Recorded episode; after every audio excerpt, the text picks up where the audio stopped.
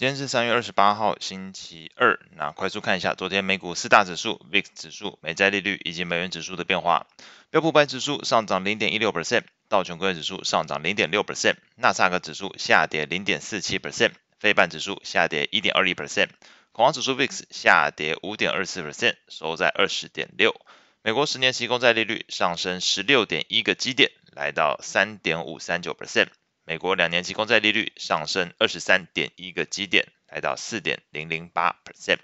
美元指数下跌零点二六 percent，收在一零二点八四七。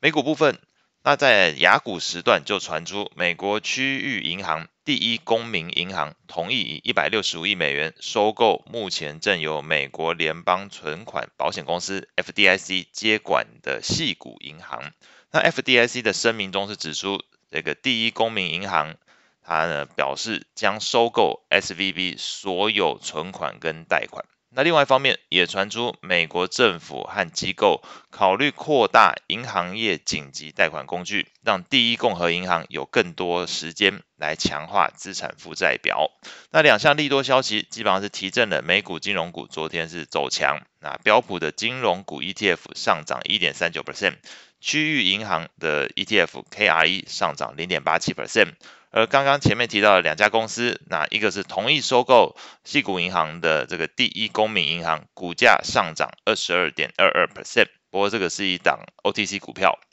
所以跟大家说一下，免得觉得好像谁都可以去下单哦。不行，它是 OTC 股票。那市场是预期有机会得到紧急贷款工具协助的这个 FRC，也就是所谓的。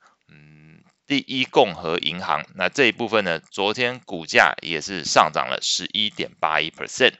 那由于整个市场对于银行业危机的担忧是降温，那 VIX 指数是大跌五点二四 percent。避险资金也明显从债市流出。那观察到昨天美国十年期公债利率呃大幅上升，超过十五个基点，两年期利率甚至上涨超过二十个基点啊，基本上都对于这个科技股的评价面带来压力。那中场来看，美股四大指数涨跌互见。那以价值股为主的道琼工业指数表现是优于成长股为主的纳斯达克指数以及费半指数。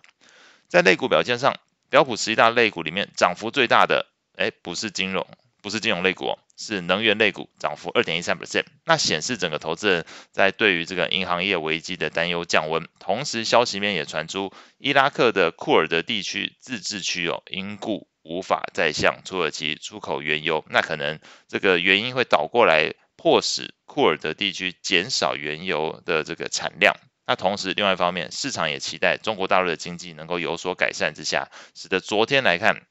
在这个数消息面、数据面，还有这个呃，算是气氛层面上吧，那推升了美国的原油期货大幅上涨超过五个 percent，那当然也就帮助到昨天能源类股表现是相对其他类股强劲。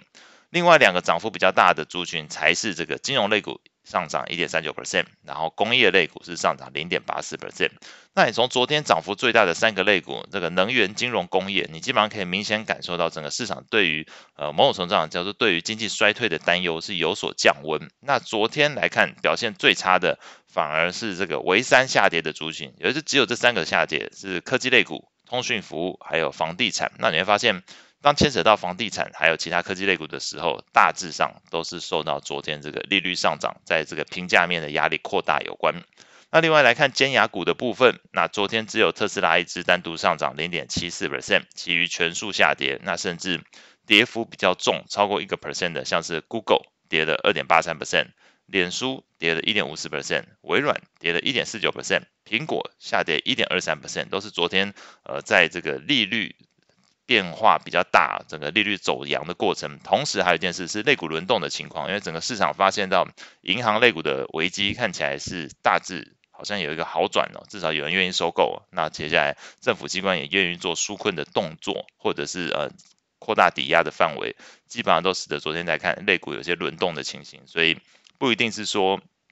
必然这个经济衰退降温了，而是整个类股做轮动，使得昨天来看这个能源、金融、工业表现很强，那反而是这个科技呀、然后房地产的部分表现是比较弱。债券市场部分，那昨天美国三月份的达拉斯联邦准备商业活动指数从前一期的负十三点五进一步下滑到负十五点七，那市场预期是负十，所以你就知道比前一期差。比预期也更差。不过，投资人关注的焦点还是在这个美国银行业的好的表现哦。那使得 CME 的 Fed Watch 工具显示，投资人目前预期五月份升息一码的几率，从上周五十六点八 percent 上升到四十五 percent，也就是快要有一半的人哦，快要那就认为说下一次哎搞不好会升一码。但是你会发现到昨天呃经济数据上看起来并不是这么一回事哦，整个在这个所谓商业活动部分是持续降温的情况。那另外呢，Fed Watch 也显示，首次降息的预期时间也从先前的六月份延迟到了七月份。那整个市场看起来是暂时忽略了昨天在实际上经济数据上面的一个变化，是持续恶化的一个商业活动数据。另外呢，在避险情绪降温的背景之下，昨天美债利率也是大幅上升，因为这个债券就被调节的情况。那两年期美债利率再度站回四 percent 大关。